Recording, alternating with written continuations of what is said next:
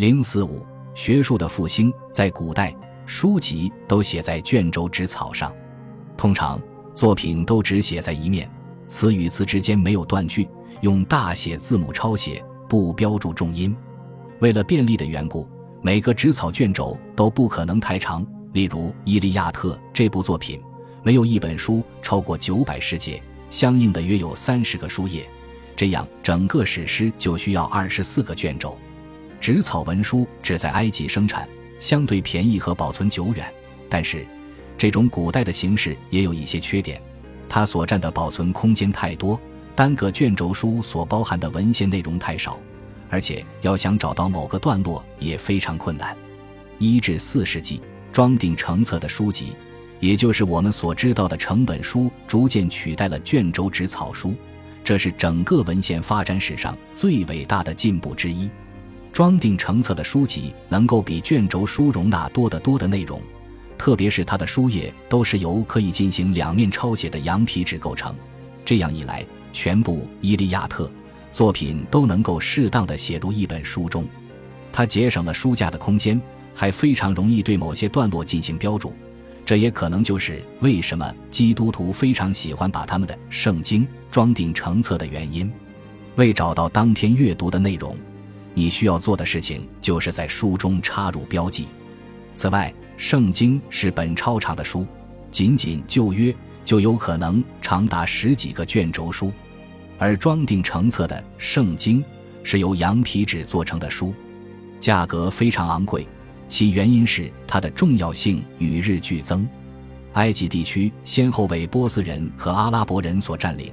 纸草的供给虽然并没有完全中断，却大为减少。此后持续了一个多世纪，直到书籍的生产问题得到解决，才又发生新的进步。人们开始使用草写小字抄写书籍，其年代上不能准确确定，但是可以肯定是在八世纪末之前。现存最早的能够确定年代的书籍是斯塔迪乌斯修道院抄写的书，其年代在八百三十五年。小写体不能被说成是一项发明，因为草书形式早就被用来书写文件了。但是这种形式一直是特殊的字体，只有受过训练的文书人员才会使用。这种形式需要被接受，用于生产书籍，也需要读者逐渐习惯阅读它。这就是说，小写体具有明显的好处，书写更加紧密，因此需要的羊皮纸更少，而且书写起来更快，因为书写中不必每写一个字母就抬起笔来。书写形式逐渐转变为小写体的过程，也称为文字书写转型，也不是纯粹机械化的，而更像是一种新排版形式的变化。所有的词语都被分开书写，并标注了重音，标点符号的运用也逐渐频繁。此外，原有的章法被打破了。换言之，排版编辑都不得不符合文献本身的要求。直到十世纪中期前后。小写和大写混用，此后安瑟尔字体除用于标题外，几乎很少见了。后来再度发生字体变革，这种安瑟尔字体无论是在装订成册的书籍，还是在卷轴书籍中，就都逐渐废弃不用了。书写字体转变的过程持续了几十年，甚至几个世纪，这一点都不令人惊奇。有证据表明。这个过程从学术领域看，首先开始于科学和哲学论文，而后扩展到演说家和历史学家，最后结束于诗人。如果我们试着想象一下，从最早时代直到古代晚期的全部希腊成文文献，那么毫无疑问，它经历过逐渐简化精炼的过程。五至六世纪的简化变动远比九世纪的变化大得多，而九世纪所发生的变化的相当大部分已经消失。我们还说不出来这种简化的大概形式，但还是可以提供一些例证。在埃及一些并非主要的学术中心地区，人们发现了一些埃及纸草文书，使我们了解了许多以前不为人知的文学文献。其中最有名的是剧作家美南德尔，他也是新戏剧最著名的倡导者，但是在拜占庭时期逐渐默默无闻。约翰斯托比乌斯在其名言集萃中引用三百八十五位作者的话，其中大部分我们只知其名。佛提乌拥有斯托比乌斯这本书的全文本，我们现在仅存其中一部分。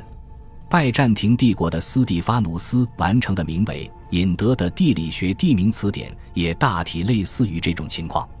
像斯托比乌斯和斯蒂发努斯这样的作家，在其参考书目中抄袭了更古老文献汇编中那些不太有名的作家。就算我们承认存在着这种可能性，也情不自禁地要扪心自问：扎士丁尼时代哪来的这么多仍旧可以查阅的书籍？在君士坦丁堡，由君士坦丁二世于公元357年以前建造的教堂里，有一个世俗作家公共图书馆。四百七十六年被大火烧毁，损失了十二万卷书籍。如果这些书都是卷轴书的话，这个数字并非不可能。我们尚没有明确的证据表明这个图书馆后来是否重新修建。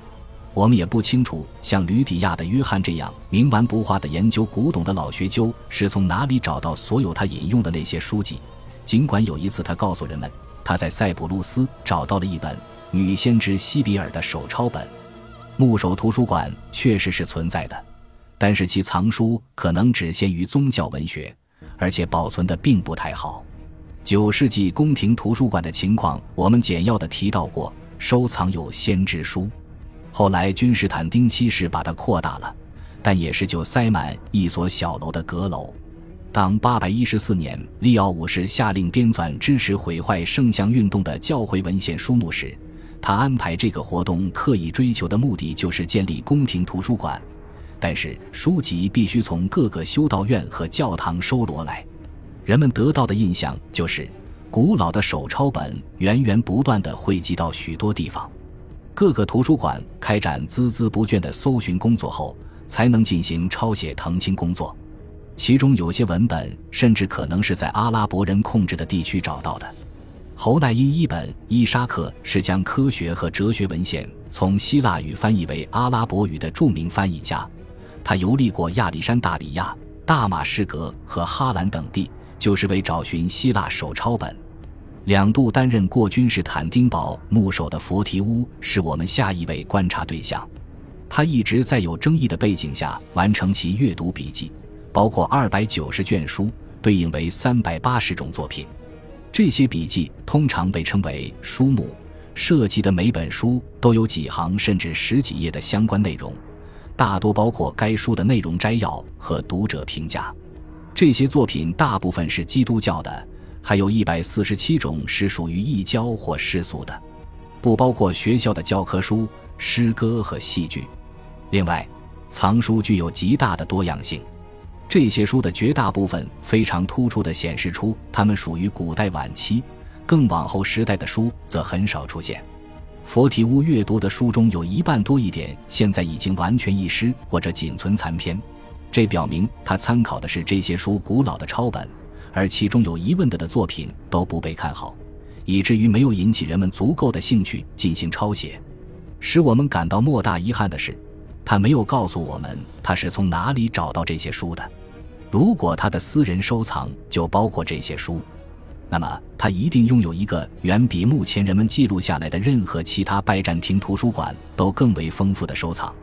除了这个谜团之外，他那个图书馆收藏的书没有一本完整保存下来，而我们在其弟子凯撒里亚的阿瑞萨斯的藏书中还能找到六本手抄本，这也成为别人抄写的对象。我们还能多多少少确定，其他二十五本手抄本来自佛提乌的图书馆。拜占庭学术复兴的下一个阶段，正好是君士坦丁七世统治时期。这个时期被称为博学的时代，尽管更准确的叫法应该是编纂的时代。君士坦丁七世像他的父亲一样天性好学，他被篡位皇帝罗曼努斯拉斯卡利斯排挤在权力核心之外。因此，有大量闲暇时间投身于他的研究。一旦他回到皇帝宝座，便立即开始实施一系列图书整理编纂计划。一批合作者推进了这些计划。历史学家们因此应该心存感激之情。如果没有《礼仪书》《帝国政府》和《论军区》，我们对于拜占庭帝国的了解就要少得多。上述三部作品主要是为实用目的编写。但是其内容大部分都涉及古代研究，都关注帝国官职如何运转。其他作品则具有多种多样的特点：农志、是本关于古代晚期农业的论文集，《兽志》是本关于兽医科学的论文集。君士坦丁七世似乎还下令编纂一本医学百科全书和另一本动物学百科全书。但是其多项计划中最浩大的一项是通常被人们称为“通志”的编纂计划，这是不从历史学家的作品中广泛挑选出来的摘录文集，涉及从希罗多德时代一直到九世纪僧侣乔治时期的作家。全书是按照主题排列的，每个部分分别标注诸如皇帝的敕令胜利、公开演讲、狩猎、婚姻和发明之类的题目。在五十三个标注题目的部分中，只有三十六分之一部分的保存了下来，构成六卷本的印刷书籍。因此，整部书应该相当于二百多卷印刷书籍。唯一可能从规模如此浩大的藏书中获得好处的，大概就是皇帝本人。我们可以想象一下，这位皇帝不时地为这个或那个目的从书中寻找着前人事例，也可能是宫廷阴谋。或者是派遣的使节，或者是英勇作战的事迹。恭喜你又听完三集，欢迎点赞、留言、关注主播，主页有更多精彩内容。